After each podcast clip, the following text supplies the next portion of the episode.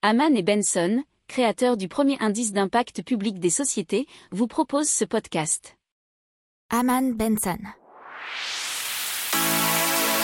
Le journal des stratèges.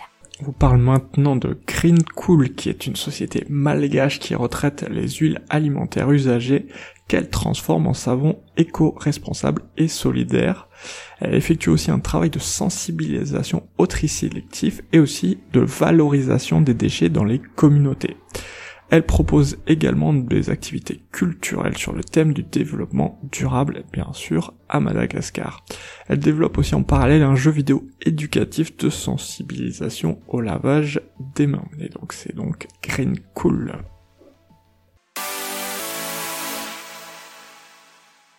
Pour approfondir ces sujets, abonnez-vous à la newsletter de Haman et Benson et écoutez nos autres podcasts que vous retrouverez dans les notes de l'émission ou sur notre site internet.